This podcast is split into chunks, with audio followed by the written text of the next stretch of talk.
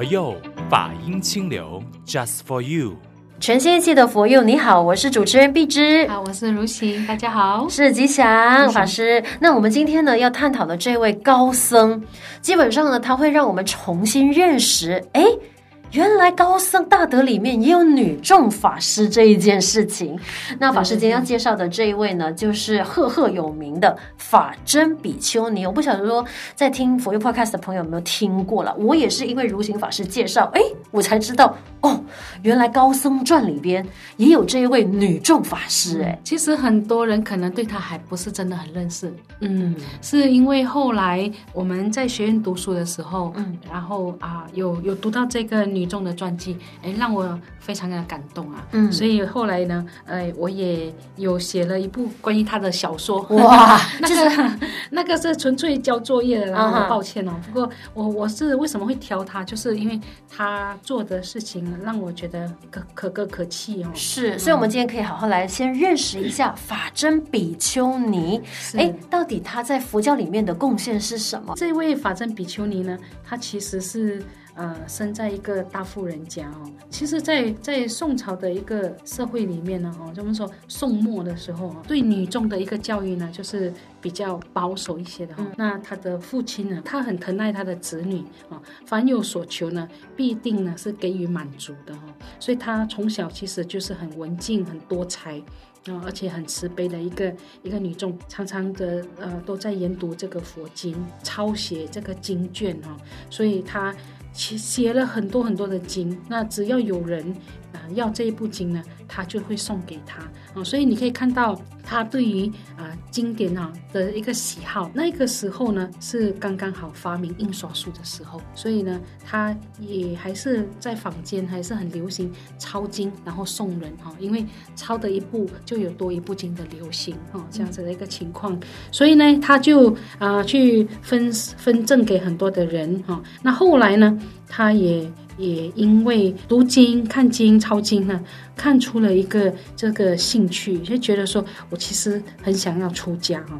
这个越越读佛经呢，是这个求道的心越坚定啊。就是在成都啊，就出家成为一个一个僧侣了。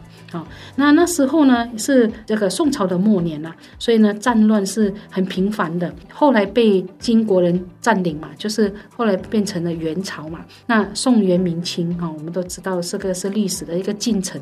元朝的这个士兵呢，去开封府这个呃开封的这个地方显圣寺哈，就把这个寺院的这个大藏经的这个版木，那个时候因为发明了印刷术，所以这个版木变成很重要，它是用来拓印经本的一个很重要的材料，它就被这个金人呢，金兵就把它夺走了。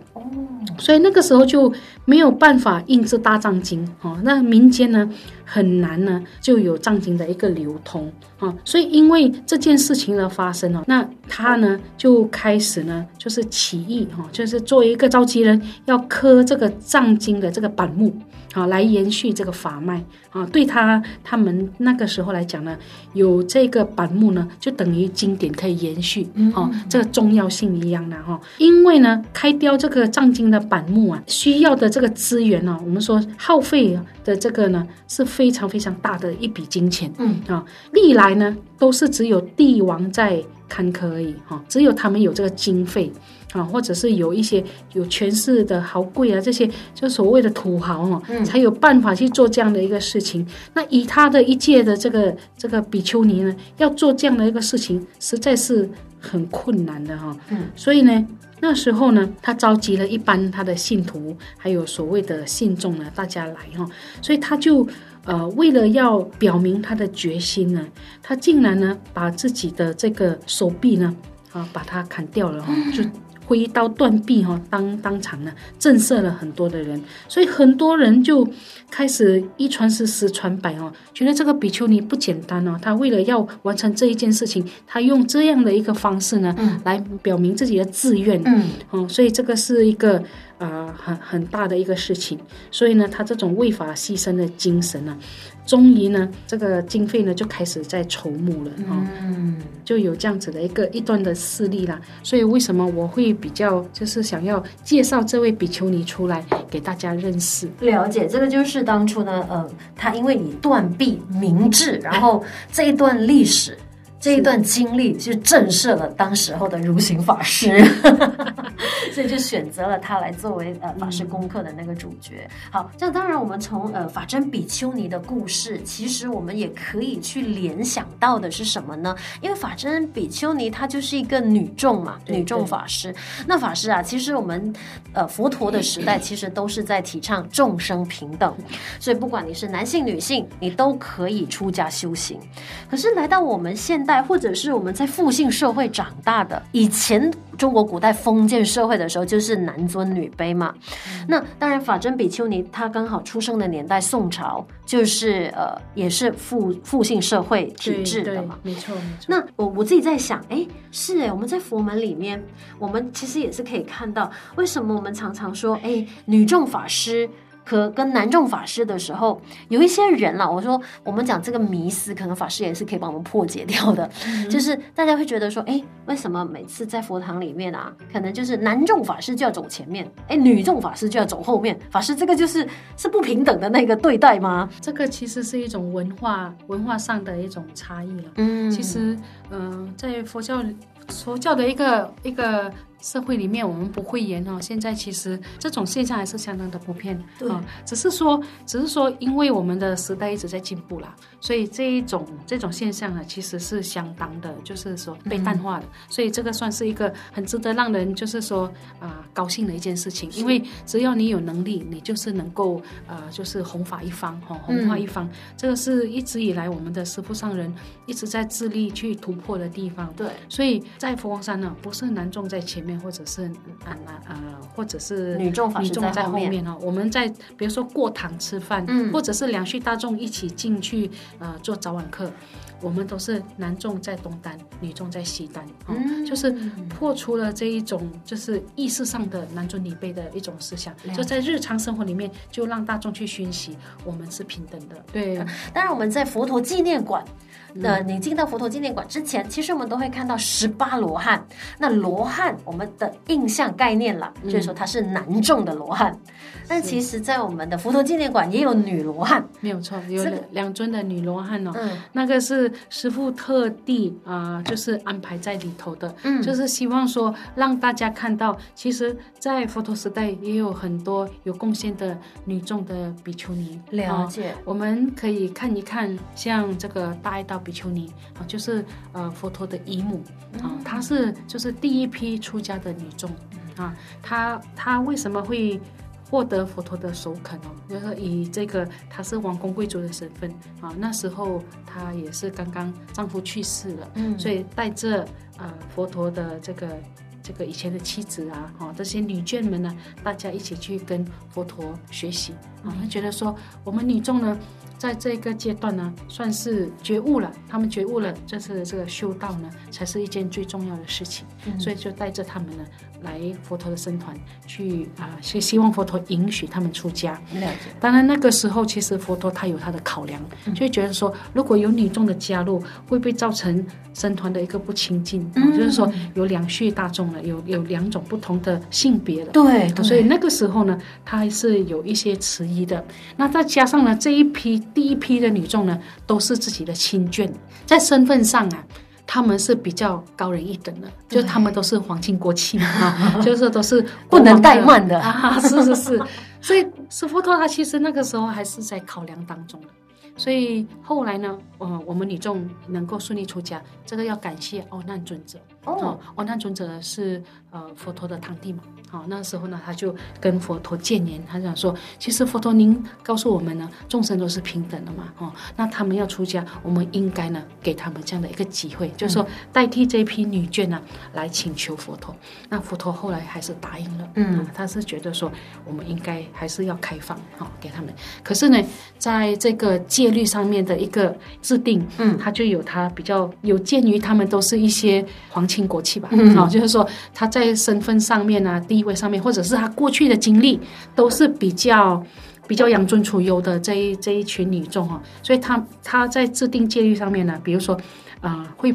显现一些不平等的地方啊，比如说出家很久的女众，看到第一天出家的男众都要顶礼啊，等等的这一些哦，这个这个规矩的一个设定哦，所以变成是说呃，很多人因为这些戒律有流下流传下来，嗯，所以后来呢就会变成是说呃，佛教其实也有充斥着这种性别的不平等。哦，但是其实佛陀当初的那一个设计，不是因为男尊女卑，而是因为因当时候社会的整个背景架构，然后再加上出家的女眷，她们本身的那个带来的背景，她们就是皇室，对。啊，所以要修养他们的那个平等心，对，所以就界定了这样子的一个戒律。对，而且而且呢，嗯、呃，我们其实可以看。我们女众在生理上确实是比较需要保护的，对，所以在经经典上面呢，它也有制定说，女众的这个出家修行的地方呢，不能够离男众太远，嗯，这个就是一个基于一种安全性的考量。希望说，如果万一有什么事情发生，男众呢可以去帮帮忙。哦，原来，所以之后那时候，因为我们经典一直在流传，戒律也在流传嘛，嗯、我们可能在流传的那个过程当中，社会的背景、时代都在改变了。对，是，所以有些戒律在当时候是适合使用的，可是可能来到后代的时候，它可能就是要因此做转变。但是因为我们人嘛。嗯还是希望说可以遵守戒律，是对吧？对，但是呢，这个就会变成是说，大家在在调整啊，哦，这个在整个在适应上面呢，会有很多的这个思考心思会出来。所以一直到了中国啊，他接受了这个佛法了以后呢，嗯、他有制定清规，嗯、就是一套呢清规，他他没有说他不持戒哦，嗯、他一样持戒，只是呢这个清规制度。是更加符合我们中国人所需要的一个呃戒法，了解，哦、来来做一个规范啊、哦。比方说啦，我们在印度哈、哦，他们的这个法师们他是过不死，嗯啊，或者是说都是过着很简朴的一个生活，生活乃至。你可以看到很多就是比较热带国家的这些僧侣，他们所穿的是拖鞋，偏袒右肩，对啊，这样子的一种一种形式。可是这样子的一个服装穿着。啊，乃至说文化都是不适合中国大陆的。比方说，我们要托钵乞食，嗯，对不对？可是你来到中国大陆，他们的一个既有的一种就是文化的话，说好手好脚，为什么不要去自己干活，用自己的努力呢，来啊、呃、赚取你的生活？对啊，这中国人都是勤奋的民族嘛。他对于托钵的这件事情，就把你当成是什么乞丐？嗯，不是生产。啊，好吃懒做，这样子的一个负面的这种印象会加注在他的这个身上。可是，在印度呢，他们会觉得说，这是很崇高的行为，我舍弃一切。赖以为生的一个东西，我都交给你们，我就是要专心修行。你看那种思维模式的不同，是所以文化背景它已经是有很大的很大的挑战落差。嗯、所以为什么后来呃，在这个部分呢？你可以看到，随着时代的演变，嗯、或者是传到其他的地域，它必定要做一些改变。对，对对，这个是为了要有利于佛法的弘传而做的调整、调整跟思考。是、嗯，所以为什么佛陀？他当然，他是站在众生一切都是平等的，大家都是有佛性的，嗯，这个是毋庸置疑，绝对是佛陀最初的立场。这个也是他为什么他当初在菩提树下证悟的主要的核心呢、啊嗯？对，所以他这个后来的这种善巧方便制定的一个戒律呢，我觉得他是站在当时他的一个思考点。去做的，对，而且是因那个时代、那个社会的整个氛围跟生活的需求作为一个考量跟出发。对，而而且呢，你可以看到像呃我们大乘的一个佛教的经典哦，啊《法华经》，它就做了一个很有力的破斥哦，嗯，就是我们可以看到这个呃《法华经》里面这个龙女啊。他可以成佛嘛。在那个时候呢，文殊师利菩萨他很郑重的啊、呃，就是跟大众介绍这个说接龙王的的女儿哈、啊，虽然才八岁啊，但是呢，她有很多过人之处，乃至不久以后呢，都能够成就佛道的。嗯啊，所以那时候呃，舍利佛尊者他就带着一种怀疑的角度，哎，你中有五种障碍嘞，他怎么有可能可以成佛呢？这样子啊，很怀疑。可是呢，这个时候这个八岁的龙女啊，非常的聪慧，她就不慌不忙的供养了佛陀一颗宝珠。嗯，然后呢说，各位在座的看到我供养佛陀的这件事情快不快呢？大家都说哦，这件事情很快。他说，以大家的神通力看我变现成佛的时候呢，我这个动作呢，成佛的动作呢，是比你们看我供养佛的这个时间还要来得短哦，嗯，我会更快。变成佛，那所以一讲完呢，他就变现成一个呃大丈夫相啊，就是成佛的这样的一个情况给大家看到。我们大乘的这个《法华经》呢，虽然说它流传的很早哦，但是其实它是要破除某一些思维的，嗯、就是说对于众生不平等，对于女众她本身具足的一些障碍啊，嗯、就既定在流行的一些一些讲话的这些这些内容呢。他要给予破斥的地方，我们从龙女可以成佛的这件事情呢，啊，它的这个内容，经典的内容，就是要来啊彰显佛陀讲众生平等的这一个立立场的。了解，所以变成说，因为我们一般世俗人每一次呢，就会误解了说，哦，佛门里面也有男众女众不平等，是因为我们用了自己。对于世俗的认知，看待佛教的那个角度上面，因为我们不了解它背后发生的事情，就好像今天如行法师这样子解说了，哎，佛陀时代的时候，他一直在秉持着是众生平等，可是他考量到很多当时候的社会因素、文化背景，然后还有出家的女眷的那个背景，然后做的那个戒律的制定，他并不是站在男尊女卑的那个角度去制定这些戒律。嗯、我个人是这么去解读它啦，了解《法华经》，我们说是大乘。的这个佛教的时代嘛，嗯、那佛陀入灭了以后，有经过所谓的部派佛教的这个呃流行哦，就是有十八个部派。嗯、那这个十八个部派，我们有法师呢做研究啊，嗯，发现呢有很多就是关于女众负面的一些一些言论啊，或者是经典的啊、呃、记载，嗯哼，哦。大部分呢，可能都是成立在这个部派时期的。这个是我看过我们依法法师，然后他的一个，在他自己的一个啊 thesis，嗯，他的这个大这个学术的研究里面，他有做过这样子的一个记载。为什么会有这些对女众负面的一些一些想法会出现呢？因为是为了要便于这个当时男众法师。他们的一个修行，可能把女众污名化了，比较容易修行，安心办道啊。哦，所以你看，就是后人的那一个解读，也是会因应时代的需求，嗯，大家自认为时代的需求跟生活的需求而做出调整。但是我觉得它回归到一个原点，是因为我们中国社会它就是一直在父权社会底下演变的嘛，所以呢，难免会有这样子，呃，就是女众出家的时候，肯定她要走的路会比男众出。出家的路可能比较起来，它会更加的难。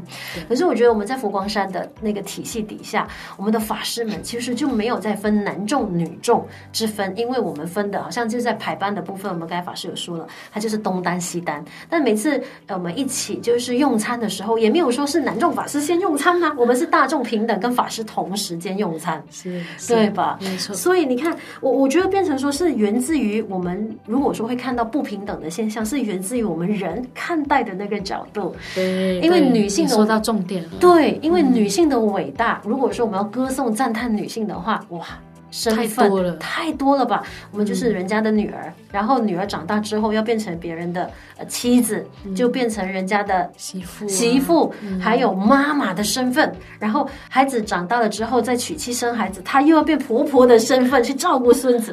你看，女性的那个身份，她一直的不断在演变的时候，哈，我们看到呃女性的那个付出。今天我是站在第三者的角度去聊，不是说我不是女性，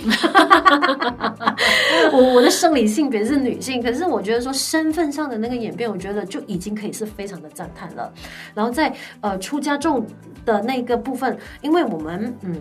看到大家就是在礼敬法师的时候，其实我们也没有再分到底他是男众法师，我要礼多几拜，还是他是女众法师，我要少礼几拜啊，对吧？我觉得这个也是大众觉得说，哎，我们看到法师，他就是要被尊重的。这个有时候是我们自己本身的行为啊，嗯，会为我们发声，会为我们说话啦，对啊，所以很多的时候，因为呃，在佛光山的一些女众法师们，她她红化一方的成就，嗯，把这个佛法带到国际，嗯，啊，佛光山今天能够走到国际化，我们的女众法师的功劳啊，其实是功不可没的。是，是，所以有时候我们具体的一些贡献，嗯。啊，或者是对于佛光山成就上面的一个增添啊，嗯，这个其实都可以为女众发声啊。所以我们自己本身其实自立自强，我觉得因为佛光山本身在僧团里面，它就给予女众很大的发挥空间，对，所以我们大家才能够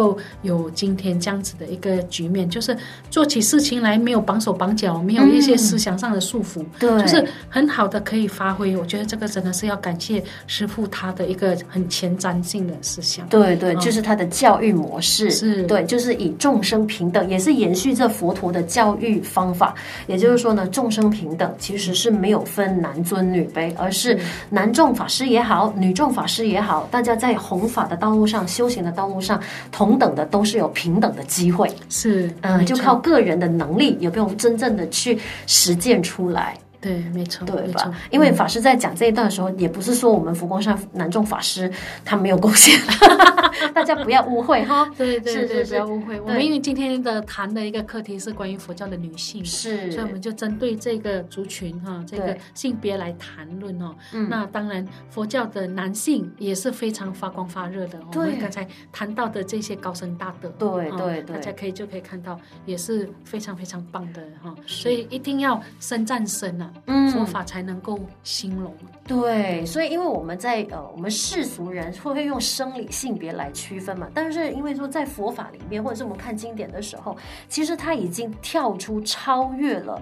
性别之分，对对，嗯，就就以观世音菩萨来说，有些人说，哎，观世音菩萨就是女生像，可是有些人会觉得说，没有哎，我看到某些地方的观世音菩萨像，他是男生像哎，长胡须的，对，所以到底观世音菩萨是男是女？其实你不需要去想到底观世音菩萨是男是女，只要你觉得你在心慌意乱，或者是你需要你需要一个精神依靠的时候，你你就是念南无大慈大悲救苦救难观世音菩萨的时候，你就得到那个呃一个信仰上。这样的，我们讲支持的话，那其实你还会再去区分到底观世音菩萨是男是女吗？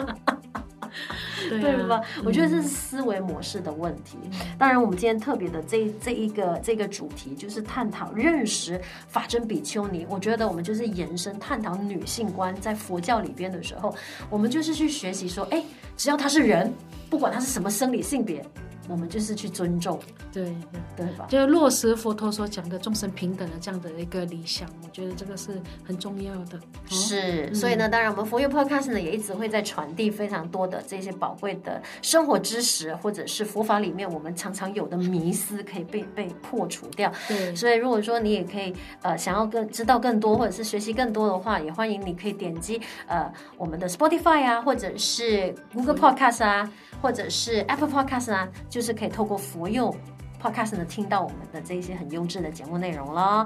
那今天我们也送上这首歌曲，也是要送给所有的女性的，有你真好，哦、太好了，他有你真好。对 对对，他其实也没有去分，哎，你这个你是男众还是女众，我才唱给你听啊，对吧？对对，所以就真好。是，所以有你真的很好，在听节目的也是一样。所以今天把这首歌送给在听节目的每个你。我是主持人碧芝，我是如行，我们下一期再见。好，谢谢大家。回首漫漫长路，细数岁月痕迹，一步一脚印走过山川和大地，看清人世沉浮。慈悲涌进心间，散发金色光芒，为信仰，为众生。抬头闭眼，佛陀菩提显前。抬头闭眼，佛光照人间。Have no fear, courage grows when we work as one.